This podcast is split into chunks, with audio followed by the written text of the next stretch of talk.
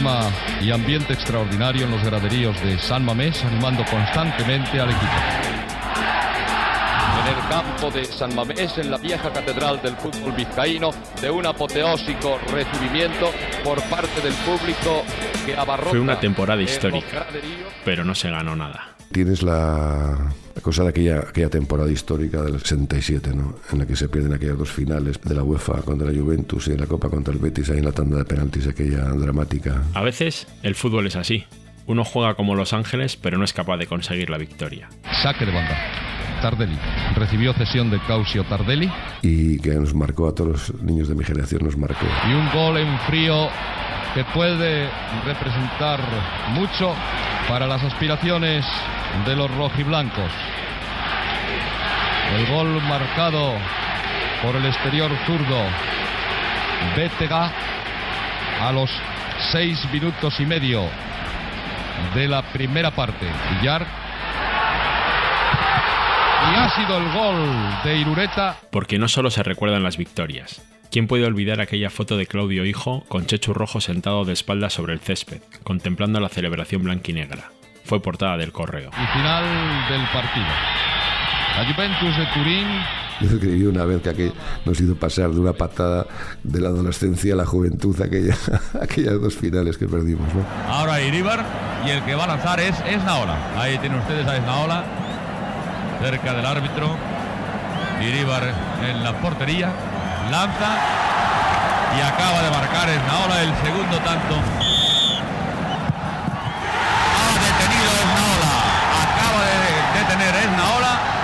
Protesta Chechu Rojo. Lanza Chechu. El balón ahora sí penetra. Y 3-3. Bizcocho pone al Betis por delante. 4-3. Y ahora por parte del Atlético de Bilbao va a ser Iríbar el que lance. Atención. Es Naola con los dos pies en el suelo. Lanza Iríbar. Y. El Real Betis Balompié, señora. Hay muchos ejemplos en la historia de todos los clubes. Pero en el caso del Athletic, la temporada que se ajusta a esta definición es la que termina en 1977, como recuerda John Aguiriano, cronista del Athletic en El Correo. Aquel equipo además jugó un fútbol de los mejores que yo le he visto hacer a Atleti nunca. Aquel año quedó grabado para siempre en las retinas de los aficionados rojiblancos. Por las crueles derrotas, sí, pero también porque hacía tiempo que no se veía en San Mamés un 11 con tanto fútbol en las botas. Es un equipo muy bueno que hace un año, año y medio muy buenos, un par, un par de temporadas muy buenas, sobre todo la del 77. En 1977 el Athletic estaba conducido por Coldo Aguirre y tenía en su once algunos jugadores de mucho relumbrón. Ahí ya entramos ya de entrenador ya es con Coldo Aguirre. Yo creo que en esa época es, es Coldo Aguirre y hay una etapa en la que el Athletic tiene un equipazo. Esa es la de la época de la Juventus en la final que perdimos. En la portería, por supuesto, estaba Iríbar. Delante de él, Alexanco, Guisasola. Como jugador era cañón, vamos, era un jugador muy, muy, muy, muy poderoso. Lasa, Carlos, Villar, Irureta. Ah, Irureta, Irureta era un líder, un líder con el ejemplo. En el campo era un jugador extraordinario, tenía mucho amor propio, venía de un club como el Atlético de Madrid donde realmente allí cada partido era una historia y transmitió mucho, transmitió mucho a todos nosotros. Rojo, Churruca. Churruca, yo siempre he tenido la sensación de pena en el sentido de que duró un año y medio, dos años porque era un jugador extraordinario. Esa campaña que hace en el año 77 Churruca, con Checho Rojo arriba con él, y también con Stanis. Y José María Morrortu, a quien también estamos escuchando. Lo que sí es verdad es que fueron años muy emotivos porque teníamos un equipo yo creo que muy poderoso, llegamos inclusive a jugar la final de la Copa de la UEFA. Y asimismo nos acompaña otro integrante de aquella alineación de lujo. Soy Carlos Ruiz, exjugador del, del Athletic desde el 70 hasta el 81 11 años y luego un par de años en el español. Carlos Ruiz Herrero marcó en aquellas finales y ha sido el último Pichichi rojiblanco. Carlos Ruiz Pichichi, pues ya lo dice toda la palabra, Pichichi, ¿no? Un jugador que, bueno, que se le recuerda por, por sus goles de cabeza. Pero cuando hablas con él, él dice, pero si yo he metido más goles con el pie, con la derecha, con la izquierda, no tiraba penaltis y solo se le recuerda por, por su gran rematador de cabeza, ¿no? Que fue, fue Pichichi. Carlos Ruiz consiguió su título particular en 1975, pero para muchos, como nos ilustran Don Goicoechea, será Pichichi para siempre. Y vamos, yo cuando le veo, que le veo muchas veces por las arenas, yo no le llamo Carlos Ruiz, hombre Pichichi. Además, él con cariño lo recibe y es un como un halago, ¿no? Él lo recuerda como si fuera ayer. Santillana y Gárate, los delanteros del Real Madrid y del Atlético de Madrid, se quedaron con dos goles menos. Entonces, pues bueno, sí, sí, me sentí, me sentí contento, desde luego. Los años 70 fueron muy importantes para el Athletic. Apenas se ganaron títulos, solo la Copa del 73, pero hay tres episodios muy relevantes para la historia del club sobre los que vamos a hablar la llamada Operación Retorno, las finales perdidas del 77 y la inauguración de Lezama, nuestra factoría de cachorros. Y no te olvides de un acontecimiento histórico, un acto de justicia. Después de décadas obligado a llamarse Atlético de Bilbao por orden de la dictadura franquista, el Athletic vuelve a ser por fin el Athletic.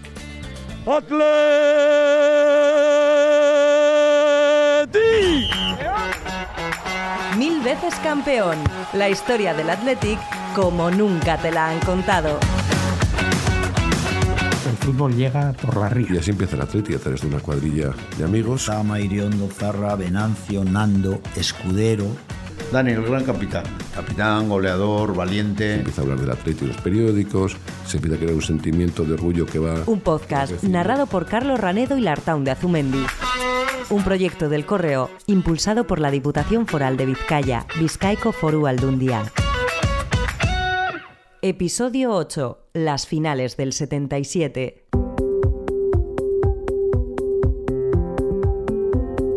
Hola a todos, bienvenidos a este nuevo capítulo de Mil veces campeón. Los años 70 comienzan para el Athletic con prácticamente la misma plantilla de la década anterior, aunque como siempre, los de San Mamés iban sumando jóvenes que irían aportando valor al primer equipo. Ese año sería el caso de Carlos Ruiz, Rojo II, el hermano de Chechu, o Agustín Guisasola. Y se irían uniendo otros como Ángel María Villar, Daniel Astrain y José Marilasa, al que rememora Dani, el gran delantero de los 70 y los 80. Justo se había hecho un fichaje de los pocos que se hacía el Atleti, pero había hecho un fichaje un poco eh, grande y habíamos fichado a Lasa, un jugador que jugaba en el Granada, tenía unas melenas hasta los hombros y tal, impactaba un poco el verle en San Mamés un, un personaje de ese tipo, es íntimo amigo mío, Chema Lasa es más majo. José Marilasa, guipuzcoano de Andoain, se convierte en el primero de una serie de fichajes que fueron englobados en la que se denominó como Operación Retorno. Yo creo que en cada etapa el Atlético pues, ha tenido diferentes alternativas para mejorar el equipo y en aquel momento la directiva en cuestión pues consideró que podían aportar esos jugadores por su experiencia, pues un plus de, de calidad al equipo y así fue, porque yo lo recuerdo desde Pedro María Zabalza también, que yo recuerdo que fue de los primeros. Entre 1972 y 1977 la Operación Retorno trajo a Bilbao a José María Lassa, procedente del Granada, a Pedro Mari Zabalza del Barcelona, Javo Irureta del Atlético de Madrid, Iñaki Churruca del Sporting de Gijón, Fernando Tirapu del Valencia y Aitor Aguirre del Racing de Santander. Los fichajes no fueron ningún capricho. No, no, fue una necesidad real que se fue poco a poco imponiendo en, en, aquellos años a medida de que el resto de los equipos no solo se reforzaban con extranjeros, que entonces dejaban uno, luego dejaron dos, sino con toda aquella polémica con los oriundos, ¿no? Entonces hubo una auténtica mafia. Los clubes inscribían a los extranjeros que estaban permitidos, que como recuerda John Aguiriano eran uno o dos según las épocas, pero se las ingeniaban para dar paso a esos oriundos como se llamaba a quienes podían demostrar que eran descendientes de españoles emigrados. De falsificaciones de pasaportes de jugadores sudamericanos, de forma que decían que no, que mi abuelo era español y tal. Pues hay alguna anécdota graciosa de un futbolista argentino que le fichan en el Celta de Vigo y le dice, y le, y hacen una entrevista y dice, ¿usted cómo era? No, es que mi abuela, mi abuela era de Celta. El Athletic y la Real denunciaron aquella farsa y se les acabó dando la razón, pero tarde. En ese momento, a mediados de los 70, lo imperioso era reforzarse para seguir compitiendo. Se le llamó Operación Retorno, pero realmente fue una operación para atraer a Bilbao a aquellos vascos que despuntaban en otros equipos. Bueno, todos eran retornos, pero retorno en el sentido que eran vascos que volvían para aquí, no que hubiesen jugado en el Atleti, ¿no? no es que hubiesen jugado en el Atleti y los hemos recuperado. Pero fue muy importante para ayudó ayudó al club a subir su nivel en unos momentos complicados.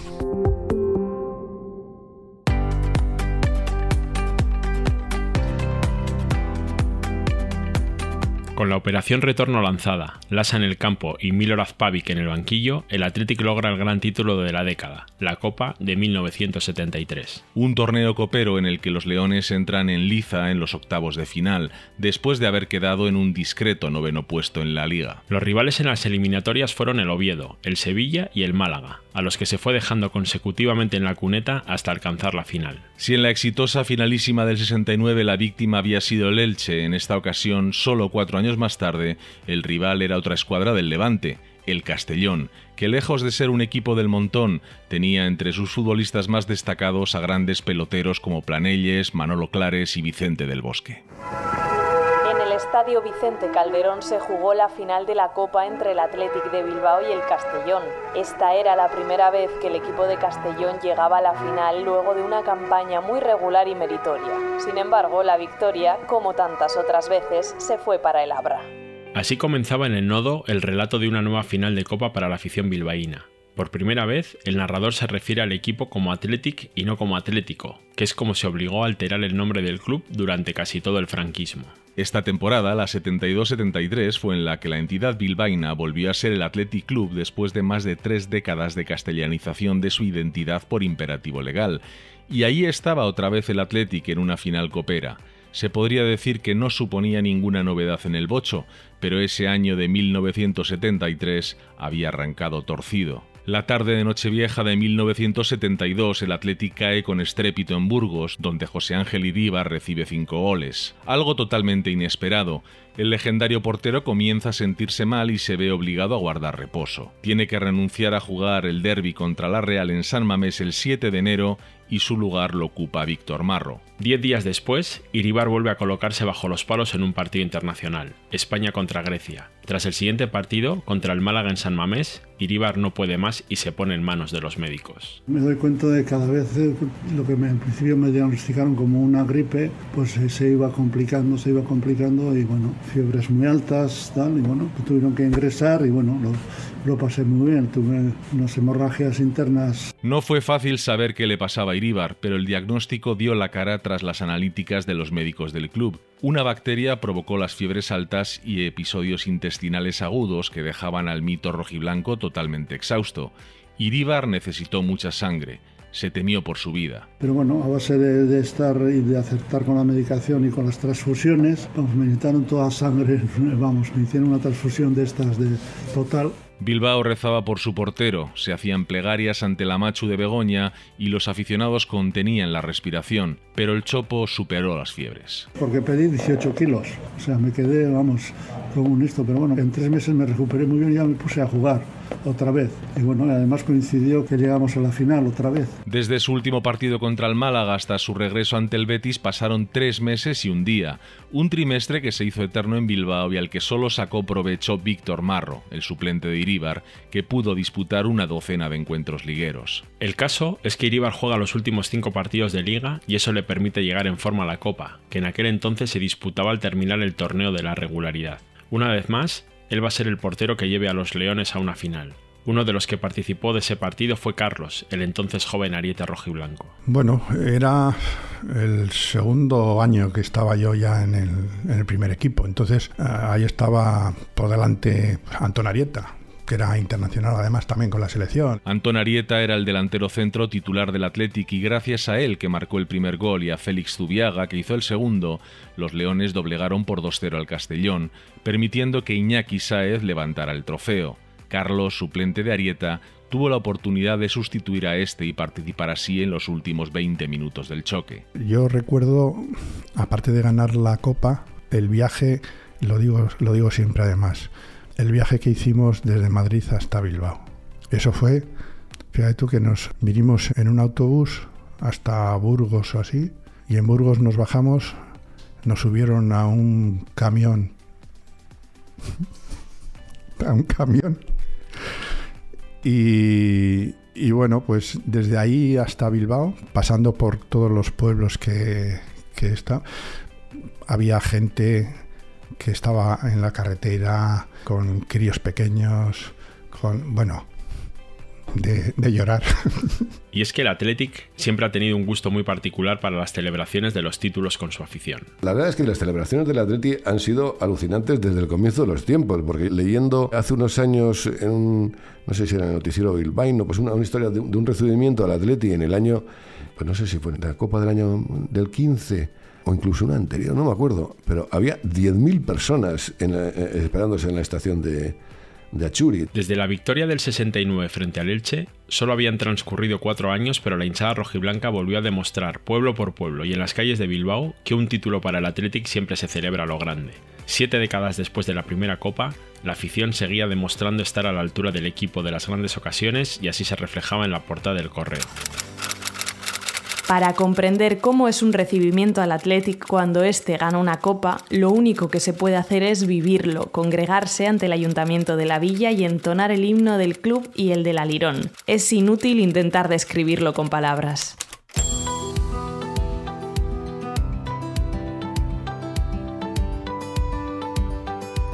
La operación retorno o el fichaje de los vascos que despuntaban en la Liga Española fue una línea de actuación de estos años 70 para un Athletic que veía cómo sus rivales buscaban talentos sin fronteras. La otra, a la que debemos mucho, fue potenciar la aparición de jugadores vizcaínos de alto nivel. Hablamos de Lezama, un proyecto que abanderó y llevó a cabo el presidente Félix Orá, que había sustituido a Julio Gusquiza, desgraciadamente fallecido en un accidente de circulación en 1968. Hoy podría parecer que Lezama siempre ha estado ahí, pero no.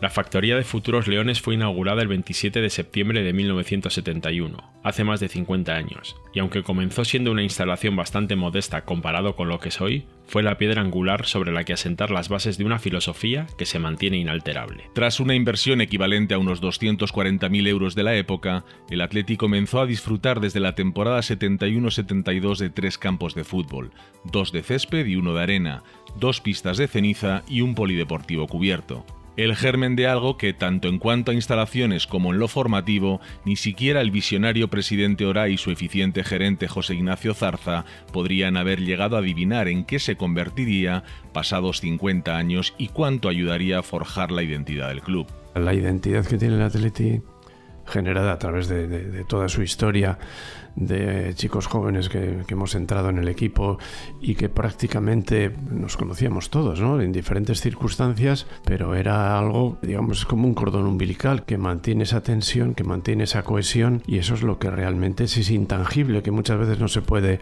cuantificar, pero ese es el gran valor del Atleti, es precisamente esa identidad y esa um, conjunción entre todos. Lezama permite que el Athletic se considere una gran familia porque es ahí donde se establecen los lazos entre todos, desde los directivos a los juveniles.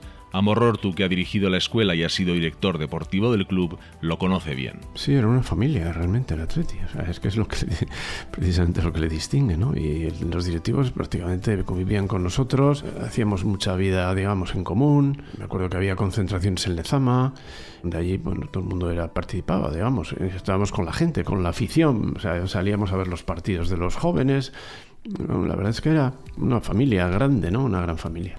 Desde aquel otoño del 71 en Lezama se han hecho futbolistas y han crecido como personas miles de chicos con cualidades para jugar al fútbol. De la primera promoción de infantiles solo hubo que esperar siete años para que el primero de ellos debutara con el primer equipo. Fue Santi Urquiaga, el gran lateral derecho de San Mamés en los años 80. Siempre ha habido buen equipo en el Atleti, ¿eh? aunque siempre fundamentado en la base, en la cantera. Siempre el Lezama de por medio. Y, es como soy también. El Lezama es la auténtica cantera del primer equipo y luego pues si hay fichajes que puedan aportar, que puedan sumar, que puedan ser algo mejores como equipo, pues mejor, mejor, pero sin ninguna duda la cantera tiene que ser y, ha sido Lezama. Pero es que además de servir como universidad del fútbol a tantos y tantos chavales, Lezama llegó justo a tiempo para sacar al Atleti y a sus equipos filiales de una penosa situación que vista hoy puede parecer increíble. El Bilbao Athletic entrenaba en el campo de arena de Garellano, colindante con San Mamés, y los juveniles lo hacían fuera de Bilbao y también de prestado en Echevarri. Y en cuanto al primer equipo, los leones se veían forzados a prepararse física y técnicamente en un ramillete de escenarios a cada cual más diferente. Por supuesto, el césped de San Mamés era el principal, pero no se podía practicar a diario en él. Las alternativas eran los bajos de la tribuna principal, la aledaña feria de muestras, el pabellón cubierto del Colegio de los Jesuitas, Garellano o Govela, el campo de las Arenas.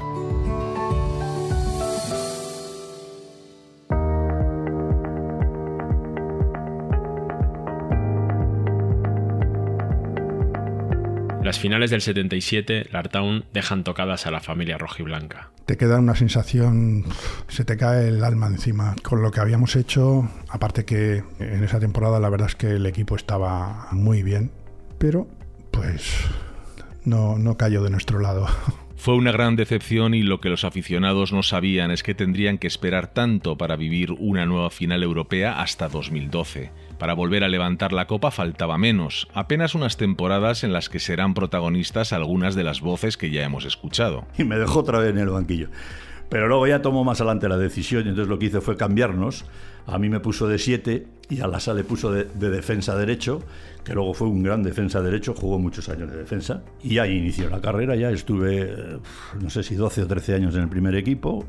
He sido internacional, he jugado el Mundial de Argentina, he estado en el Europeo de Italia en el año 80, el Mundial de Argentina del 78 y he ganado las dos ligas y la Copa, que es lo que más me, gusta de todo. ¿no? Y en ese espacio de tiempo viene Javier Clemente, que fue una sorpresa en ese sentido, porque fue en el periodo vacacional, que Aurteneche fue el que, lo fichó, y digamos que fue eh, Javier Clemente fue un éxito. Iñaki Saez, que era el entrenador, dijo que esa plantilla no tenía mucho nivel, que no tenía muchas previsiones de, de quedar muy arriba, y yo opinaba todo lo contrario. Yo decía que esa plantilla era muy buena y que subiendo los chavales jóvenes que yo tenía en el Bilbao Leti, pues que el equipo iba a ser muy bueno. Y efectivamente fue muy bueno. Dani, Goicoechea y Javier Clemente. Los tres estarán con nosotros aquí para contarnos cómo fueron aquellos triunfales años 80. Triunfales y polémicos. La ruptura entre Clemente y Sarabia, el gran delantero de aquellos años, es un momento clave de la próxima década. Os lo contaremos aquí, en Mil veces Campeón, el podcast del correo en el que estamos repasando la historia del Athletic. Gracias por escuchar.